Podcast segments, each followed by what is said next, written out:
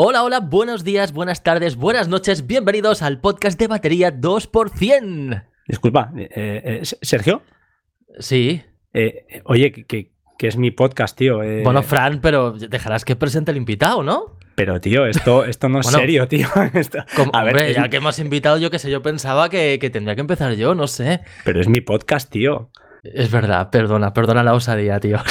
¿Qué pasa aquí, tío? ¿Esto qué es? bueno, bueno, eh, chicos, eh, bienvenidos, bienvenidos a Batería 2%, programa número 184 ya.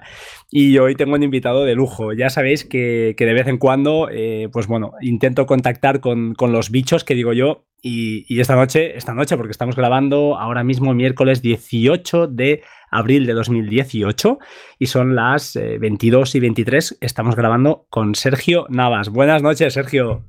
Buenas noches, Fran. Un placer estar en tu podcast, tío. Oye, eh, estamos tan cerca y, no nos hemos visto ni la cara. Yo, yo no he ido nunca. ¿De dónde, ¿de dónde eres tú?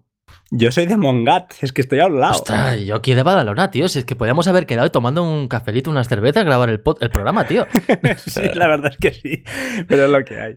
Oye, em, ya sé que tú eres un tío eh, muy accesible. Eso, lo primero, agradecerte 100% la, la, hostia, la, la, facilidad con la que contacté contigo y te prestaste enseguida. Yo que soy un podcast aquí, soy un podcast pequeño, entre comillas, no, no, nos podemos comparar con, con el tamaño de Senacode, Senacode y todo lo que que envuelve.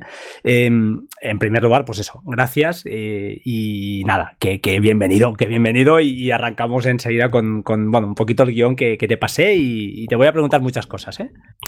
Gracias a ti primero por invitarme, la verdad es que aquí todos los podcasters somos iguales, no hay ningún tipo de distinción y oye, me pasé el guion, pero si te de ser sincero, me lo miré, ¿eh? pero yo no me acuerdo. Sé que había algo de Plex y tal, pero vengo un poco a ciegas, no tengo ni idea de lo que vamos a tratar. ¿eh? Eso es lo mejor, lo mejor, que no sea tampoco formato entrevista, porque yo al final tampoco, ver, la idea es que hagamos una charlita y, saquemos algo de aquí. Mira, eh, el podcast normalmente, eh, bueno, yo normalmente grabo solo y son podcasts de 20 minutos, 40, 20, 10 minutos y a veces, pues eso, traigo a gente pues como Patuflings, gente, mm, Leo Rearte, no sé si lo conoces, seguro que sí.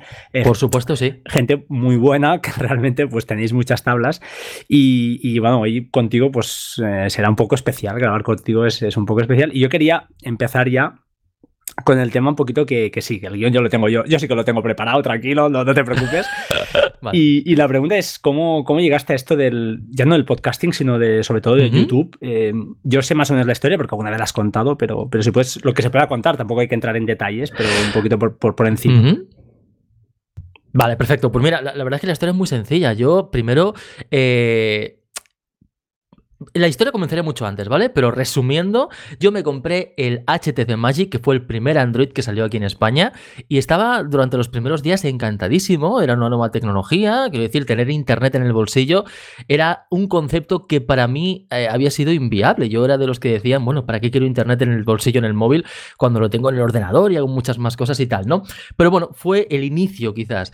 A partir de ahí, ese HTC Magic me iba a patadas a los seis meses, de tal manera que que salió el iPhone 4, se abrió para todas las operadoras y dije, mira, voy por el iPhone 4, que todo el mundo dice que va muy bien. Yo fíjate, en esa época era hater de Apple, ¿eh? aquello que yo había hecho, sí, sí, yo había hecho entrevistas de trabajo, tío, y aquello que me preguntan, bueno, eh, ¿y te gustan los Macs y tal? Digo, no, no, los Macs son súper limitados, yo mejor un Windows, un PC, ¿sabes? O sea, que, que de ese palo. Pero entré en el iPhone 4 y descubrí una cosita que se llamaban podcasts. Y entonces empecé a escuchar, obviamente supongo como todos, ¿eh? Empecé a escuchar puro Mac y tal, y digo, a mí este rollo me mola, esto de poder contar a la gente todos, todos tus descubrimientos, todo lo que, lo que tú sabes hacer o te gusta y hablar de cosas que te, que te gustan y, y, conocer a otra gente que tiene las mismas aficiones que tú y tal. Y me empecé a picar con el tema de, del podcasting y a raíz de ahí para hacer un podcast, eh, lo primero, obviamente, tienes que tener una web, ¿no? Un blog para alojar un poquito ahí los episodios. Y creé eh, isenacode.net entonces, que ahora somos .com. Y, y, digo, bueno, pues para traer contenido, pues yo qué sé, pues un canal de YouTube ya. Y ya creé todo el pack y empecé haciendo el blog primero, luego YouTube. Y el podcast, fíjate que había sido la idea inicial, lo retrasé hasta que conocí a EduMac. No sé si lo conoces, sí, Frank. Sí, sí, os había oído además alguna vez. y comenzamos hacer el podcast de Duo Mac. Y entonces ya ahí fueron los inicios de, de Duo Mac y, mi, bueno, pues mi transición al mundo de Internet y Senacode y todo esto. Hostia, increíble. La verdad es que, no, yo sabía que, bueno, que, habías entrado por el podcasting y luego vino lo demás. Lo que está claro es que, YouTube ha sido un poquito la, la explosión, ¿no? En cuanto a bueno, tienes creo 200 y pico mil seguidores, o sea, eres un monstruo, ¿eh? aunque no lo quieras reconocer. Claro, no, no, es, un volumen ya muy importante donde entiendo que, te obliga pues, a crear nuevas fórmulas constantemente, a buscar contenido, a, bueno, a reinventarte, ¿no? Eh, no es fácil, supongo que, debe ser un mundo complicado, ¿no? Es un mundo muy complejo, tienes que estar constantemente cada día picando piedra. Y bueno, fíjate que yo tengo casi 2.000 vídeos subidos, ¿eh? no sé ahora el número, pero 1.700, 1.800 vídeos subidos. Quiero decir que hay, yo qué sé, youtubers eh, que suben 10 vídeos y ya tienen 100.000 suscriptores, como quien dice. No es mi caso. En mi caso ha sido, yo eh, tengo una formación técnica. Yo, fíjate, siempre he sido una rata de laboratorio. A mí esto de exponerme, eh, de cara al... A mí esto de trabajar de comercial, de cara al público, yo lo odiaba. O sea, yo esto de comunicar y yo explicar todo esto, bien, pero en grupos cerrados, ¿vale? Entonces, yo era más rata de laboratorio, ahí con... Hice electrónica y luego telecomunicaciones en la universidad y yo era pues estar con mi osciloscopio, con mi ordenador, con mis maquinitas y a mí que no me molestara mucho, yo diseñaba y hacía mis cositas y tal. Pero bueno, sí que es verdad que empezó a picarme el gusanillo de, compartir los descubrimientos y mis aficiones y, y pues empecé en YouTube sin tener ni idea de nada. O sea, yo no sabía ni comunicar, ni editar, ni nada. Prueba de ello eh, son los primeros vídeos que ahí están, que no los he borrado, que son lamentables. No, lo siguiente. Y bueno, poquito a poquito, pues he ido mejorando hasta llegar a donde estoy ahora, que aún me queda muchísimo por hacer, pero bueno, voy de camino. Bueno, usted es, increíble. Así que hiciste telecos tú en, la, en la UPC, en, la, en el Campus Norte, en... En la Salle. Oh, muy bueno, muy bueno. O sea que allí salíais muy bien preparados, ¿eh? muy bueno. Ostras, yo estudié también telecos, estuve en, la UPC, bueno, en la Politécnica. Muy curioso. Y, mm, oye, entramos un poquito en. Yo sé que los gadgets que tienes, porque además he escuchado el último programa y ahí lo, además lo, sueltas otra vez. Esta vez, sobre todo, debatiendo sobre el iPad, si comprarlo, si no, bueno, sobre todo el nuevo ah, iPad. Sí. sí, yo, yo soy un poco como tú. Yo tengo un iPad mini que, es para consumir, básicamente, y me pica, me pica un poco. Eh, quería comentarte que te aprovecho y te tengo aquí. Digo, voy a, voy a preguntarle a ver qué, me cuenta él. El iPad Pro, uh, ¿Sí? yo supongo que conoces a, a Vitici, lo conoces. Sí, lo sí, sí, ¿no? sí. Sí. Y sabes que él pues, en su día hizo el cambio y trabaja con iOS al 100%. creo, que, creo que tiene dos iPads Pro. Bueno, da igual. La idea es que él ha pasado al, al sistema iOS y con eso y con Workflow y, bueno, y Python, sobre todo Pythonista, haciendo cosas y tal, pues es capaz de, desarrollar su jornada, que básicamente es escribir, contestar correos, etcétera, etcétera, que con un iPad, pues bueno, se puede, se puede hacer, ¿no? Yo, a mí sí me tira el hecho de comprarme un iPad Pro, y ahora tú, yo creo que quiero que me, que me, contradigas y me, quites, me lo quites de la cabeza, es eh, porque me pica el, gusanillo de realmente probarlo con toda su, esplendor y quiero decir más que con el pencil, con el teclado y probar los atajos de teclado, ver si realmente eh, puede ser tan, me puede ser tan útil como mi MacBook Pro de 2013 que me lo llevo a todas partes y bueno, eh, es mi única máquina en casa, entre comillas, eh, la máquina de trabajo, la que conecto a un monitor y tal, y a veces pues me da un poco hasta de cosa de llevármela fuera de casa. No, no sé qué piensas tú o, cómo ves tú al iPad Pro, si, si lo ves tan pro o no lo ves tan pro, si realmente lo ves una herramienta ya ya sé que no se puede, por ejemplo, pues algo tan que me gustaría, por ejemplo, desarrollar con, con, Xcode, ¿no? Pues no se puede a día de hoy, pero sí que todo lo que es el trabajo de escritura, etcétera, etcétera, sí que es, cumple perfectamente. Pero no sé si vale la pena estos 800 o casi 1000 euros que te puedes ir con, el teclado. ¿Cómo, cómo, lo ves? Pues fíjate, Frank, que yo siempre he defendido que el iPad Pro, incluso el grandote, ¿eh? el de 12,9 pulgadas, era el sustituto perfecto del ordenador y para mucha gente es así pero no es para todo el mundo. Y te voy a poner varios ejemplos. Por ejemplo, eh, no podríamos utilizar Mumble en un iPad. Ves que es como estamos grabando este podcast, ¿vale? Hay ciertas limitaciones que, hacen que todavía el, Mac sea, eh, bueno, el ordenador al final sea imprescindible. Al menos creo que en nuestro caso. Quiero decir, eh, sí, yo defiendo que el iPad Pro para ofimática es un equipo perfecto. Con un iPad Pro y un NAS, tienes el kit completo y de verdad que no necesitas un ordenador en condiciones normales. Pero cuando ya te pones a editar vídeo, a editar audio, a crear un podcast, pues claro, ya ahí tienes ciertas eh, limitaciones que todavía en un iPad pues no puedes hacer. Por ejemplo, el podcast que estamos haciendo no lo podrías hacer. Tendrías que seguir dependiendo de un Mac. Hay alternativas, seguro, pero, pero bueno, en Mac quizás lo tenemos un poquito más sencillo eh, todavía. Eh, yo creo que, el, hay un tanto por ciento, ¿vale? Eh, el PC todavía para mí es insustituible. Lo que pasa es que la mayoría de usuarios que hacen tareas ofimáticas quizás tienen, pueden vivir con un iPad un 90% del tiempo y un 10% de vez en cuando, pues dependen del ordenador. Aquello que vas a hacer un trámite con Hacienda, con lo que sea, te has de meter, además que con un Mac ni siquiera lo puedes hacer, necesitas un navegador con Java y con no sé qué movidas instalado. O sea que, que, con un iPad todavía hay ciertas pequeñas limitaciones, muy pocas, pero todavía las hay. Y, y luego están los usuarios que dicen, bueno, pues yo a lo mejor puedo depender un 30% de, hacer mis tareas, un 30% con un iPad y el resto tengo que ir a hacerlas con, un ordenador, como es mi caso. Yo el tema de editar vídeo, grabar los podcasts, emitirlos en directo y tal, pues dependo del Mac. Con el, con el iPad sería eh, imposible. Pero bueno, eh, al final es una ayuda. Eh, depende de donde tú estés, Frank, pues seguramente eh, podrás depender más o menos de, del iPad, pero insustituible, eh, sin duda, todavía es el PC. Pues coincido, coincido 100% contigo. La verdad es que son cosas que, lo veo más como tú, un poquito más una, herramienta de, contenido para, para consumir contenido básicamente y claro que me quita de un apuro, me permite pues abrir un correo, ver Twitter, etcétera, ¿no?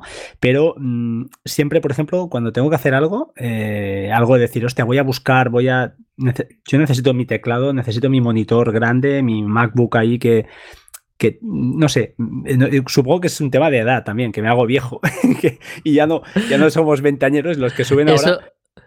Eso es lo que nos pasa, que ya tenemos una edad, llevamos toda la vida mascando el ordenador y nos quieren cambiar ahora la era post-PC a la tablet y bueno, pues nos cuesta un poquito. También tengo una cosa, ¿eh? Frank, no sé si tienes hijos, pero yo tengo una hija y el ordenador mm, lo justico.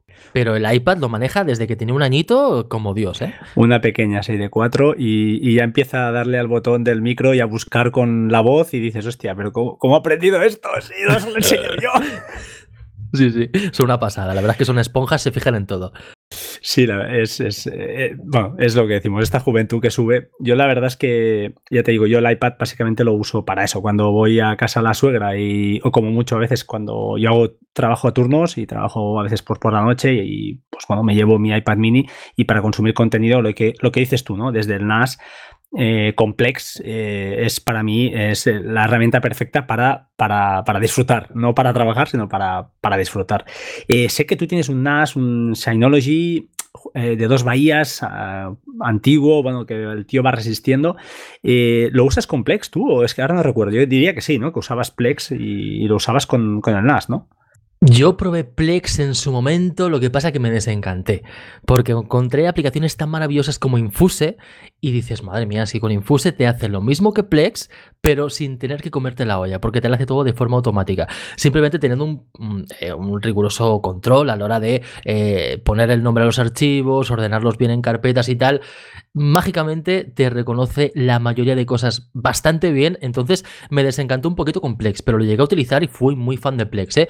Yo ahora tengo un QNAP de cuatro bahías, el Synology lo llevé a, la oficina y en casa tengo, que es lo que utilizo principalmente, es el, un QNAP. ¿Has, cambiado? ¿Has saltado a QNAP entonces? Sí, sí, sí, salté a QNAP, salté a QNAP, sí. Mm, interesante. Yo me quedé en Synology, he cambiado hace poquito y me quedo en Synology por, por la facilidad, un poquito por la robustez que tiene. Es un...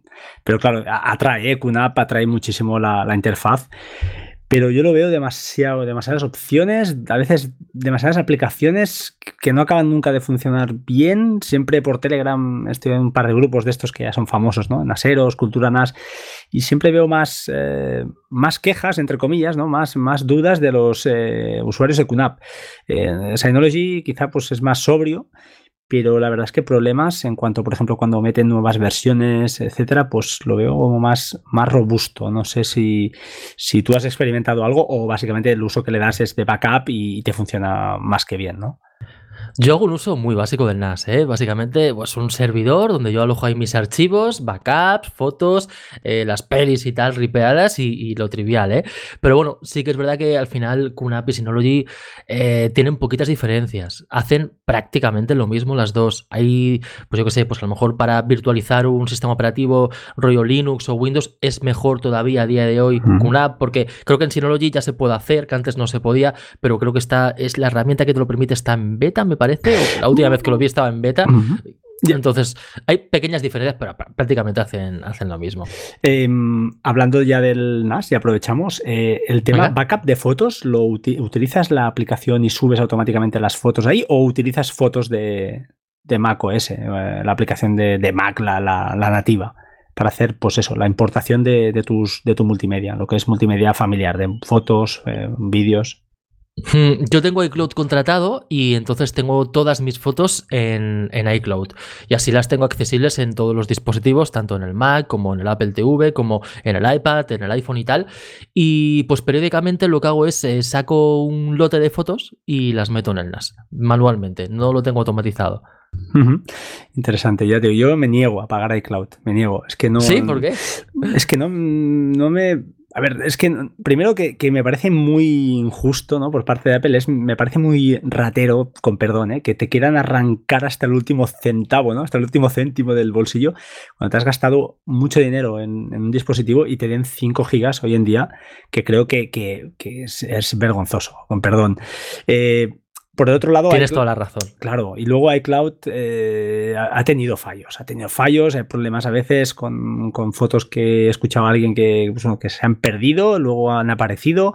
iCloud no es Dropbox, estamos de acuerdo. ¿eh? Y, le falla, le falta algo. No sé qué, qué pasa ahí, pero no, no, me inspira confianza, la verdad. No, prefiero ya sé por, dónde iremos ¿eh? cuando diga ahora lo que digo, pero eh, que el tema de la privacidad, etcétera, pero mm, prefiero mil veces como, como backup o como tercer backup, ¿eh? porque hablamos de el NAS como, como una copia de seguridad, a Google Fotos, que aunque hay una pérdida mm, poca, una pequeña pérdida en la calidad de las fotos, pero, pero me inspira mucha más confianza en cuanto a robustez, no en cuanto lógicamente a privacidad, que, que no hay cloud. No sé si ya sé que tú no estarás de acuerdo, pero lo veo así.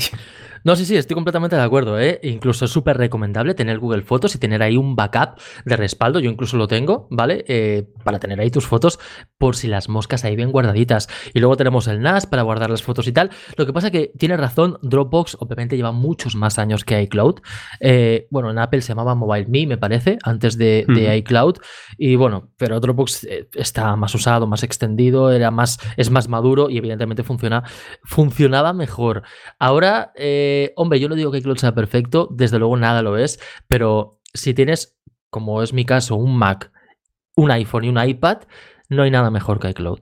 Porque es que es lo más rápido. Claro, es que te metes en Dropbox ya tienes que depender de que te tienes que ir a la aplicación. Sin embargo, iCloud se integra con el sistema.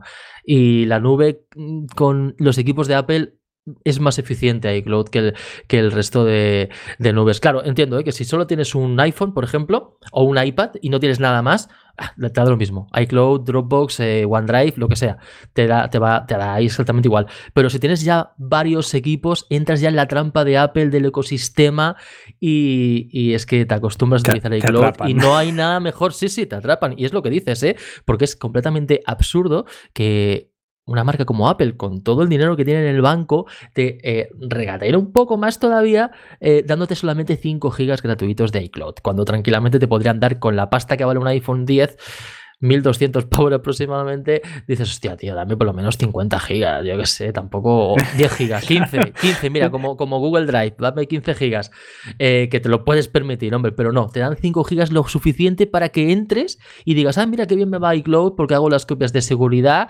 y con las fotos y tal, y para que al final acabes pagando un eurito o tres euritos que valen los 200 gigas, por ejemplo. Sí, sí, es una trampa, pero es que va tan bien que al final lo pagas con gusto. vale, vale, ha salido ya la vena ahí. ya. Vale, normal. Em, oye, también, eh, ahora que, hostia, si es que me vienen cosas a la cabeza, me voy a saltar el guion porque al final de eso se trata. Em, en tus vídeos, ahora saco un salto un poquito, eh, yo especialmente me miro los de, los de... No, soy, no me puedo mirar todos los vídeos, lógicamente, porque es que generáis muchísimo contenido entre tú, el, de Fernando de, 5, de, de Apple 5x1 toda esta gente generáis muchísimo contenido. Entiendo que también vais a un público, pues a veces pues buscáis eh, más que, que, el, truco para el friki, buscáis un poquito pues el, público más amplio. Eh, pero sí que me atraen mucho y me gustan mucho los vídeos de, aplicaciones semanales. Eh, Pregunta, ¿eh? ¿Utilizas alguna aplicación o algo para búsqueda de apps o simplemente, pues, eh, yo, que sé, conozco una, por ejemplo, que se llama Landark, que es de pago, por cierto, es de suscripción y sí que te avisa, pues, cada vez que hay una oferta, que hay alguna aplicación sale gratuita, puedes hacer seguimiento. ¿Utilizas alguna herramienta de estas que, se pueda contar o, no? O simplemente, pues, rastreas y estás todo el día un poquito encima de todo esto. Sí, evidentemente las voy mirando, lo que es App Shopper, App Zapper y todas estas eh, plataformas que van saliendo para, para, buscar nuevas aplicaciones y que estén gratis por tiempo limitado, App Advice y tal. Lo que pasa es que hay un, ha habido un cambio. Eh, yo, fíjate que, antes hacía eh, tres episodios de Appsmanía a la semana, lunes, miércoles y viernes. Eso ahora es inviable. Correcto. O sea, antes había un boom de aplicaciones, que un, movimiento de aplicaciones gratis por tiempo limitado, increíble. Solo con eso ya llenabas el, show de, de, Apps Mania, ¿no? Pero, pero ha habido un cambio ahora y fíjate que ahora eh, hay más aplicaciones, ya no que son de pago, que eso está muy bien, sino que son gratis, pero que después tienen una suscripción. Y me parece fantástico, ¿vale? Porque la, trampa de, oye, pues yo cada año te saco una nueva versión y te la vuelvo a cobrar, oye, pues directamente pues te pago la suscripción y déjate de chorradas, ¿no? Vamos directamente a lo que hagamos, que si el servicio es bueno, pues como iCloud, como te comenté antes, pues se paga y ya está, no hay ningún problema. Pero ha habido un cambio y, cuesta mucho encontrar aplicaciones. Ahora mi principal fuente de, de encontrar aplicaciones es la propia App Store y la propia Google Play. Yo me meto por ahí y buceo y pruebo. Y además la App Store está muy bien ahora porque la página principal te aparece una especie de blog de noticias de aplicaciones y te van recomendando pues aplicaciones de que son buenas, que hacen ellos una selección editorial y es la mejor y miras los rankings, por supuesto, y es la mejor herramienta para encontrar aplicaciones hoy en día. La verdad es que App Shopper te metes y de apps nuevas o gratis eh, te aparece, yo qué sé, eh, dos o tres a la semana, muy poco, prácticamente no hay movimiento.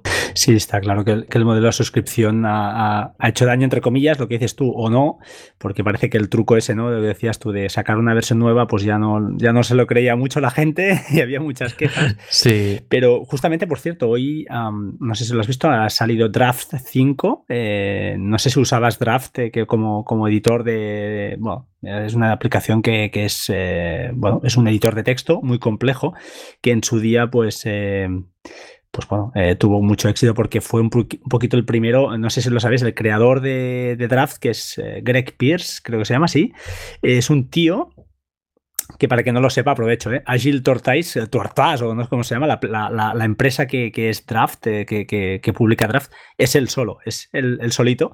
Y este tío es el que creó las X callback URLs, es decir, las llamadas eh, callback, las, lo que es un poquito la, una versión avanzada de los, eh, te lo diré, de los esquemas URL, que supongo que más o menos te suena, que es cuando desde una aplicación de iOS llamas a otra, lo que usa prácticamente, lo que usa eh, Workflow para, trabajar.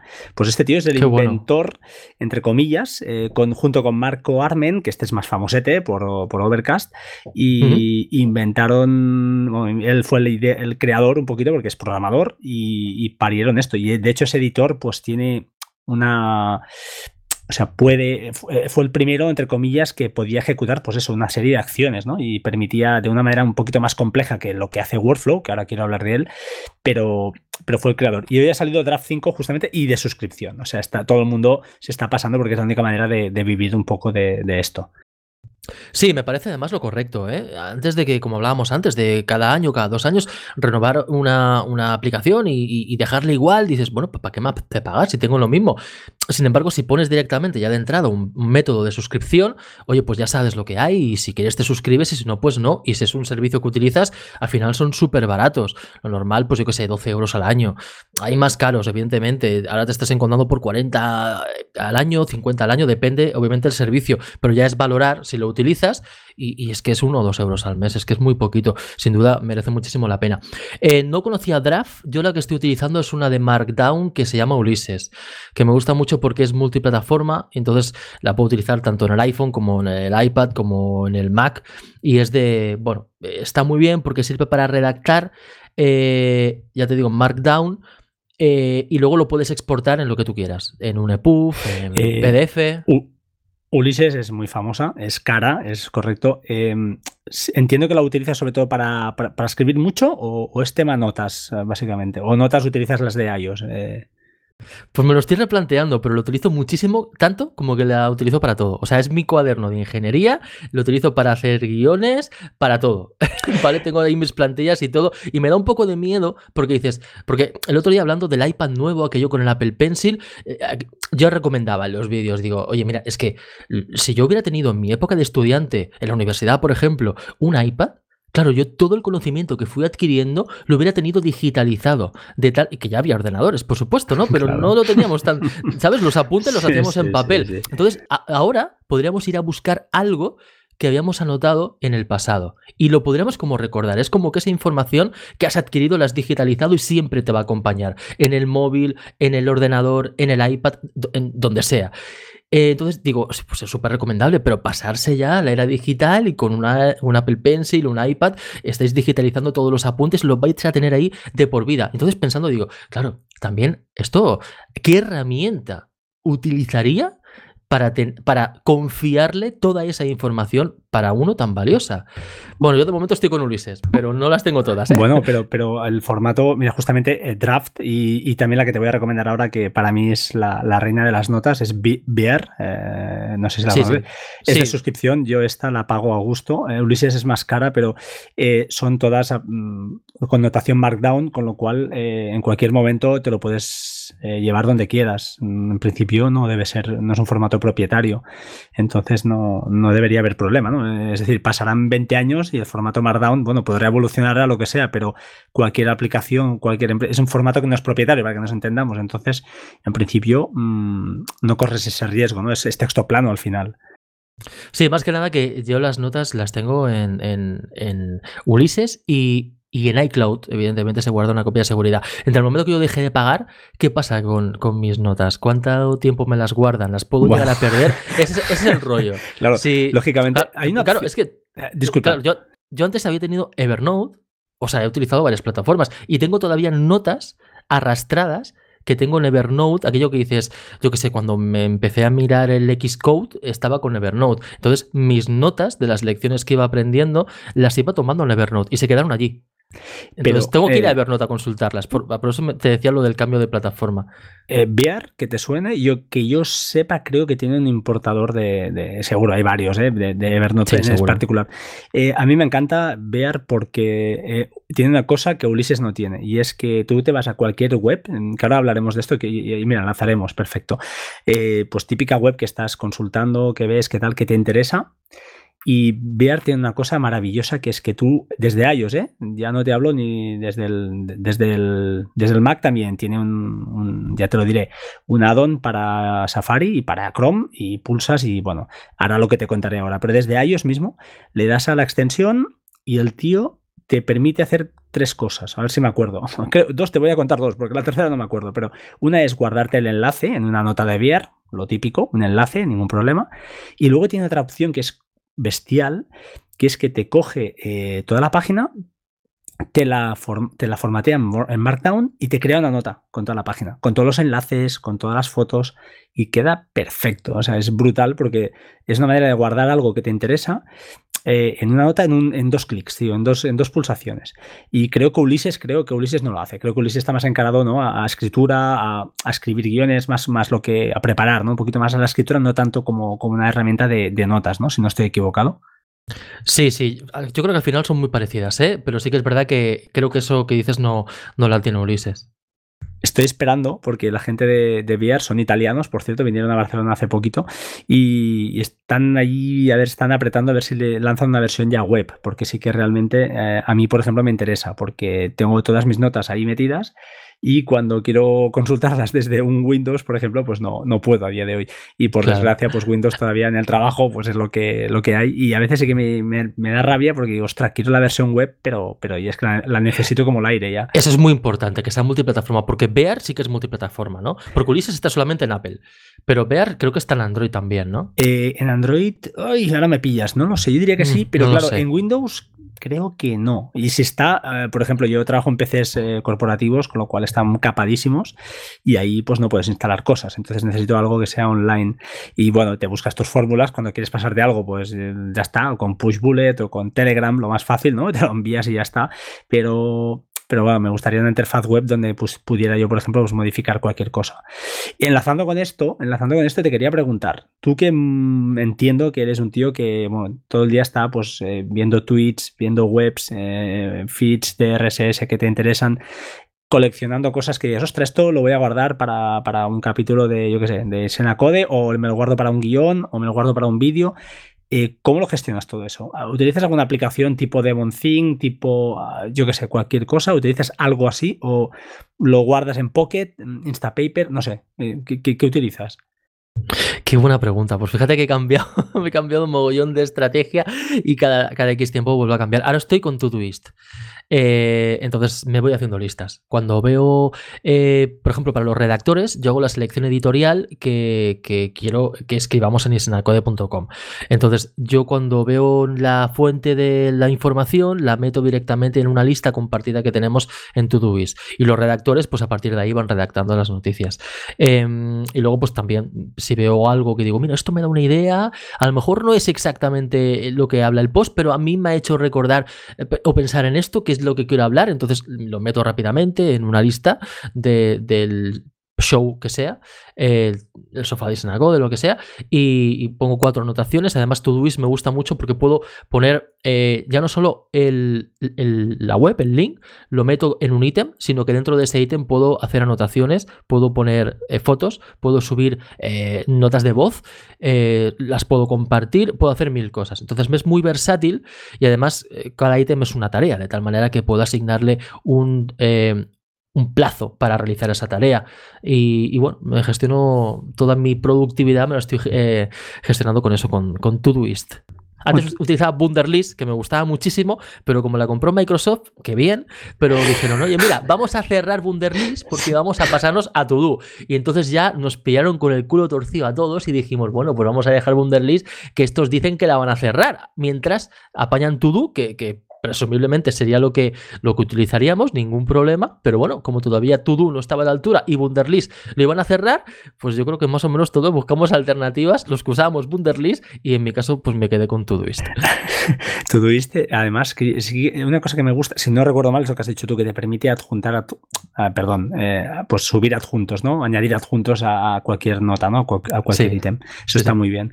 Em, te permite también, por casualidad, ¿eh? una cosa que a mí, claro, ahora también ya, acabaremos, ¿eh? ya no, no, no, no largaré mucho más, pero te quería comentar eh, por workflow y bueno, he visto algún vídeo que tú pues eh, utilizabas algún Smash con el Apple Watch y utilizabas algún workflow, ¿la sigues utilizando o, cuesta? ¿O cuesta mucho ahora darle, darle caña? Te lo decía porque te quería preguntar, enlazar un poquito con Todoist, enviar, por ejemplo, cada nota tiene un identificador, ¿vale? y este identificador, pues lo puedes usar, eh, bueno, tiene, tiene un bloque o tiene un add-on, entre comillas, para Workflow, donde, pues desde Workflow puedes llamar a una nota usando su identificador y añadir, pues, añadir eh, lo que sea una nota, editarla o yo qué sé, crear una nota, etcétera, etcétera. No sé si Todoist creo que no tiene esto, pero sí que tiene la opción que creo que es, si no recuerdo mal, que es multi es para trabajar en equipo. Entonces tú puedes asignar tareas, ¿no? Por lo que has dicho antes, a, un miembro del equipo o a otro, etcétera. Claro, esto es la ventaja que te da. Mm. Sí, claro. En, un evento de una tarea de, de Todoist, tú le puedes eh, poner un, tiempo. Quiero que esto lo haga hoy, mañana, eh, tal fecha. Lo puedo asignar a una persona entonces, pues si somos cinco en una lista, pues podemos asignar, autoasignar o, o yo asignar, oye, pues mira, esto te lo asigno a ti. Y, y sí, la verdad es que es súper versátil en ese sentido. Y Workflow no lo sé, no sé si tiene integración con Todoist, eh, porque la verdad es que ya no uso, ya no uso Workflow.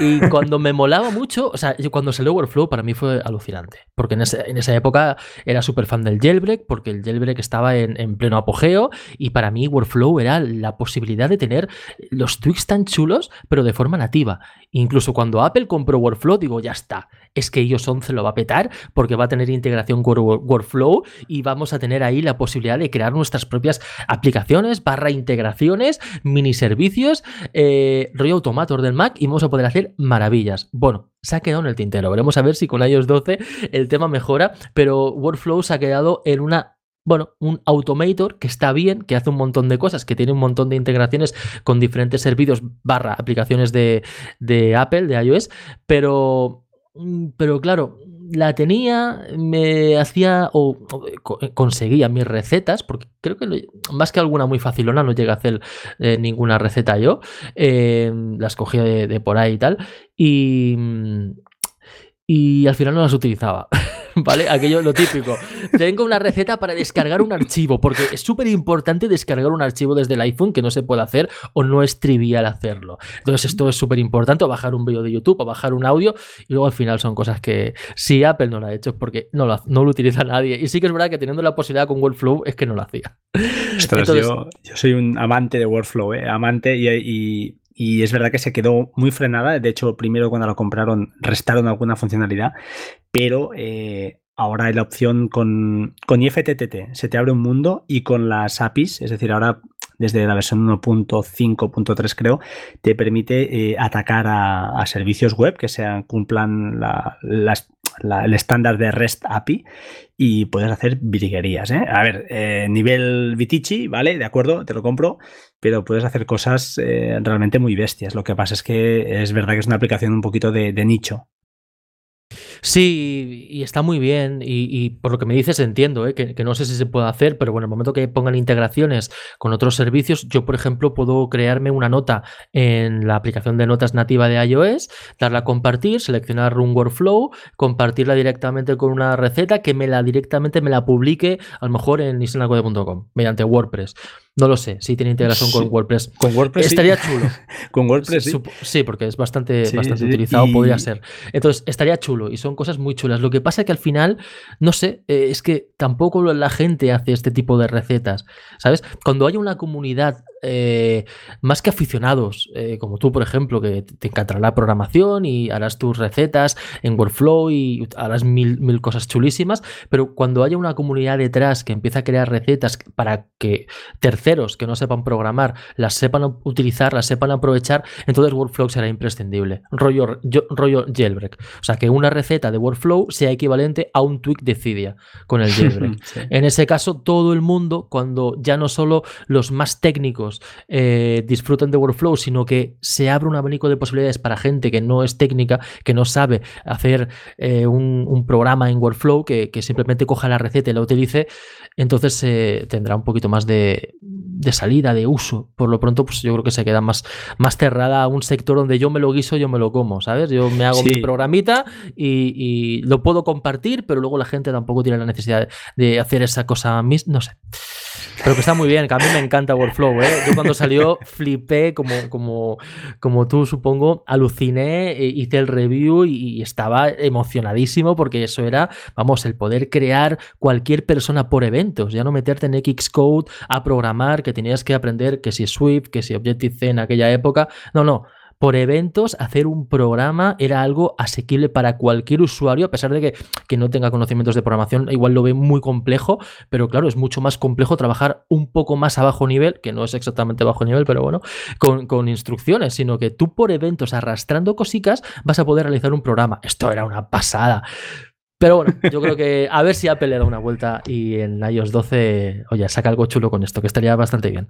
Bueno, esperemos. Yo te digo, yo estoy encantado. Lo que pasa es que reconozco que, que es una herramienta, pues em, cuesta pero, mira, ya te digo, eh, en Ulises, por ejemplo, tiene cuatro o cinco bloques eh, que son realmente la integración está hecha, o sea, que es arrastrar y lo que dices tú, arrastrar e ir probando, pero cuando le pillas un poco, puedes hacer cosas chulas, pero estoy de acuerdo contigo. Eh, algo tan sencillo como, por ejemplo, colocar una alarma del reloj no se puede hacer, pues porque todavía no está integrado realmente con, con iOS.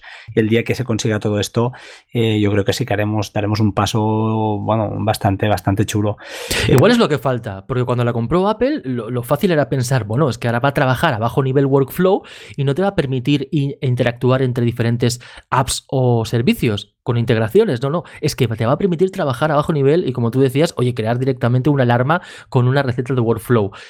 Bueno, a ver si, si Apple la compró yo creo que por algo, ¿vale? Y yo creo que la ha dejado en stand-by, igual porque sus planes todavía, eh, lo que quiere hacer con Workflow no ha llegado el momento de, sacarlo o de integrarlo con el sistema y espero que lleguen cosas buenísimas. Sin duda puede, pueden hacer maravillas. Bueno, los desarrolladores creo que de los, bueno, no son tres, eran más, eran cinco creo, y tres entraron en la compañía y hay uno justamente que hace, creo que una semana, porque lo sigo por Twitter, ha dejado la compañía.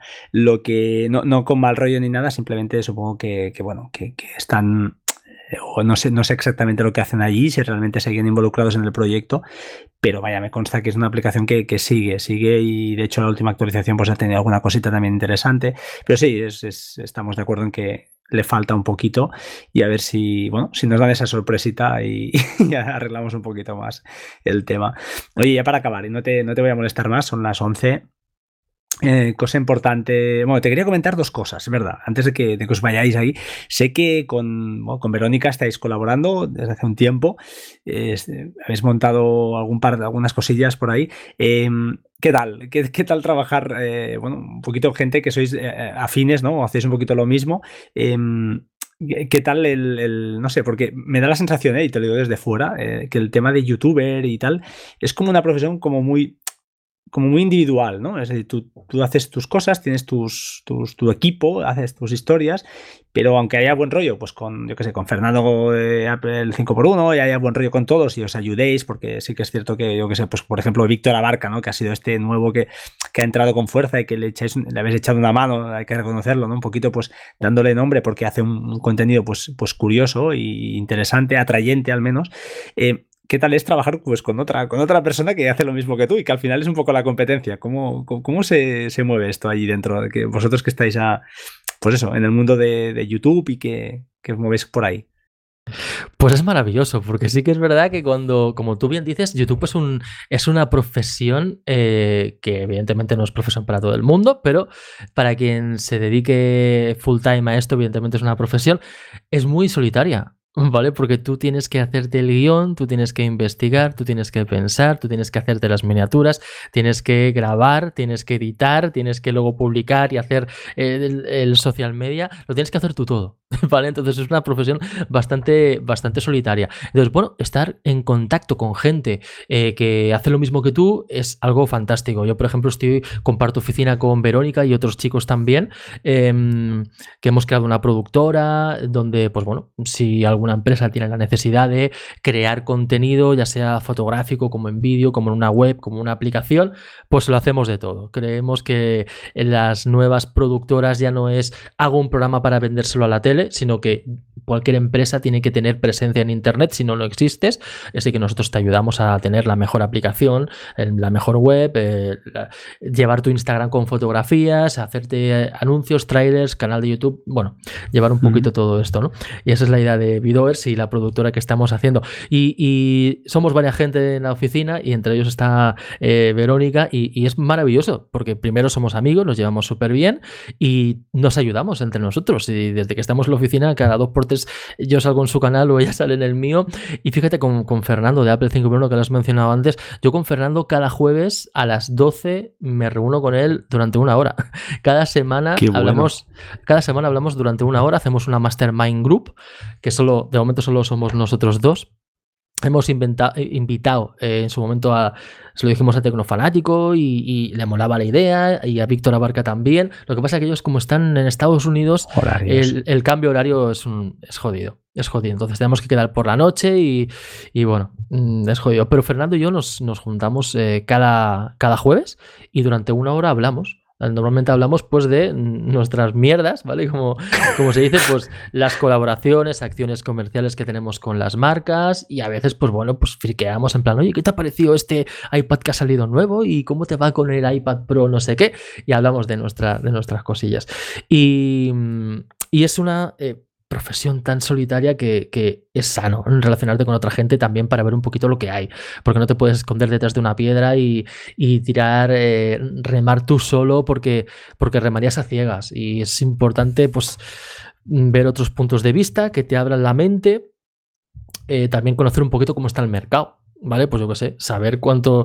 Yo sé lo que cobra Apple 5 por 1 por una acción comercial. Y, ellos saben lo que cobro yo y yo sé lo que cobra Verónica y, bueno, pues están un poquito en... Tenemos relaciones, una... es solitario, pero porque nosotros no lo hacemos todo, pero bueno, sí que es verdad que luego nos ayudamos en la medida de lo que, de lo que podemos. Esto es que, es que la verdad es que, yo digo, yo, yo soy un aficionado, lógicamente no, no es mi profesión, pero la, el vídeo que colgasteis de la mobile, eh, que estáis con Verónica y bueno, hay eh, el otro chico, no me recuerdo el nombre, y, y la, Sí, y la percepción la percepción, ¿eh? ¿eh? al menos a ella. A ti te vi más bragado y se nota que tienes más experiencia pero vi que, había tensión y había, no, no, sé, es la percepción que, igual no es la que yo me imagino, pero que, había nervios y que, fue duro, que fue, fue, fueron jornadas maratonianas y muy duras, ¿no? La Mobile World Congress es una locura. Fíjate que esta, esta, Mobile World Congress de este año fue muy descafeinada porque prácticamente tuvimos el S9 Sony, el XZ2 y poquito más. Pero otros años habíamos tenido lo nuevo de Samsung, lo nuevo de LG, lo nuevo de Sony, lo nuevo de Huawei, lo nuevo de... Dices, madre mía, estás todos los días ahí corriendo de arriba para abajo y, no te acabas la mobile y, acaba la mobile y todavía te quedan cosas por ver y cosas por hacer. Este año ha sido un poquito más light. Poco a poco ya vamos cogiendo quizás el rodaje, pero sí que es verdad que este año eh, Huawei y LG lo, han dejado para más tarde. Em, y se ha notado, se ha notado. Pero... es una locura. Piensa que cuando es época de mobile, eh, dormimos cuatro horas cada día, ¿vale? Y estamos todo el día fuera de casa con la, una mochila, donde la mochila llevamos el trípode, cámaras, objetivos, el ordenador, todos los cacharros, vamos súper cargados, estamos, yo qué sé, 20 horas prácticamente de pie, andando, cargado, es súper cansado. La mobile parece que no. Es, es, duro, es duro, sí, es cansadete. En la mochila también llevas el. es que flipé el otro día cuando de, repasé un vídeo y el, el, ya te lo diré, el lector de, de DVDs. Y digo, ¿qué hace con esto? Ah, la mochila, tío. Es que no cuesta, no cuesta nada, tío. sí que es verdad, sí. Eh, bueno, en algún momento si hay que leer alguna unidad DVD, en vez de tenerla en un cajón, oye, pues como pesa poquito y me coge la mochila, pues la tengo ahí en la mochila y...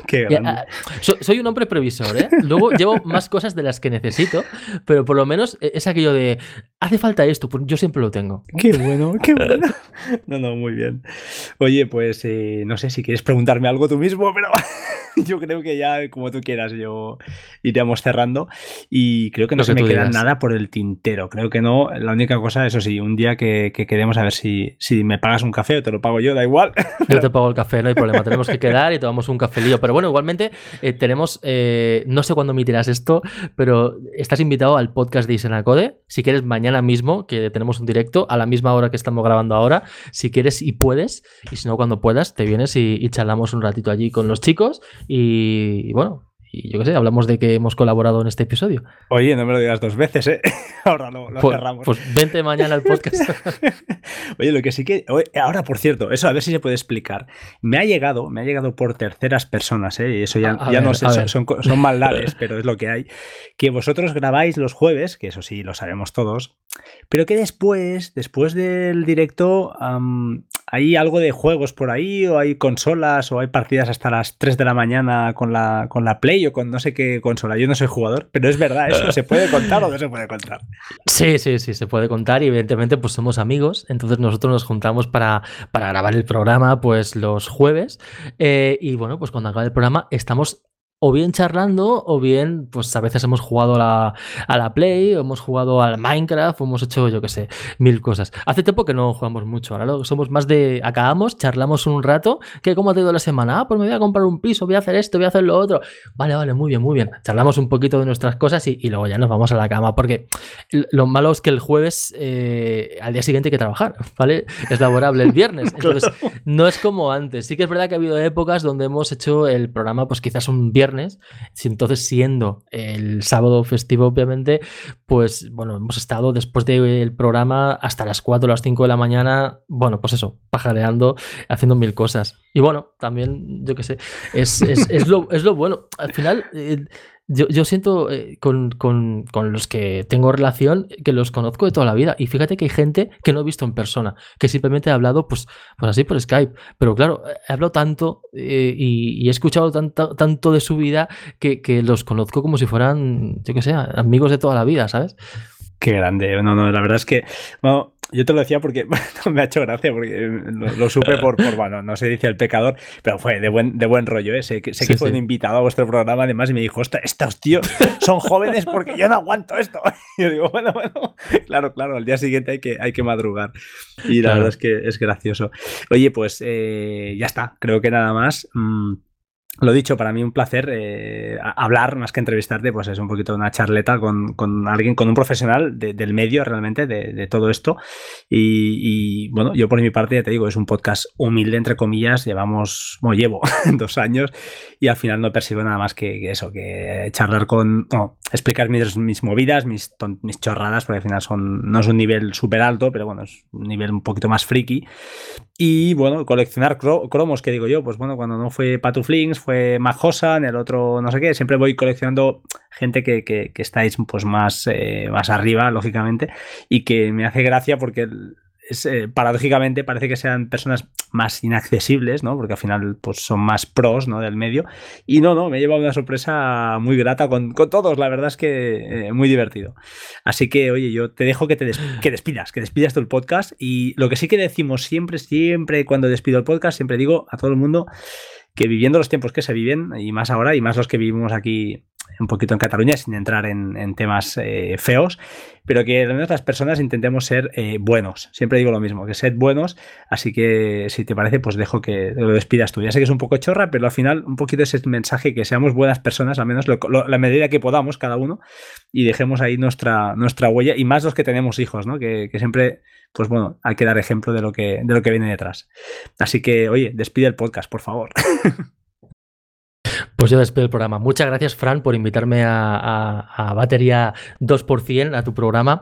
Eh, de pequeño nada, porque eres un grandísimo comunicador. Me encanta tu voz, me encanta tus conocimientos, sobre todo, que tienes muchísimo que enseñar y eso aporta muchísimo valor. Y seguro que tus oyentes habituales esto ya lo saben, lo saben de sobras. Así que gracias por todo lo que compartes.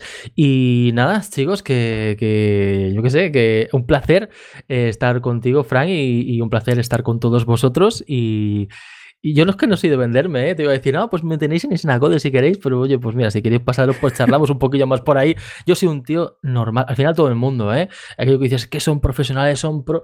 Oye, mira, yo soy un tío normal y sí que es verdad que eh, hay gente a la que no le puedo contestar, pero básicamente porque por tiempos, yo qué sé, yo a lo mejor recibo emails, en plan, eh, cuando son emails cortitos, rollo, alguna vez lo he dicho, cuando me enviáis, me enviáis emails, rollo tweet, los respondo todos, no me cuesta nada, pero a veces me envían un email que tengo que estar 10 minutos leyendo ahí porque es una parrafada. y esos no los borro, pero los archivo, en plan, lo guardo aquí y cuando tenga tiempo luego lo miro. Y a veces tardo mucho en contestar. Pero yo soy súper accesible, me tenéis por Twitter eh, para lo que, lo que haga falta. Y, Fran, tenemos que tomaros un café o lo que sea, tío.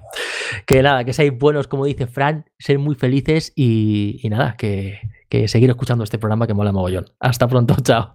Chao, chao.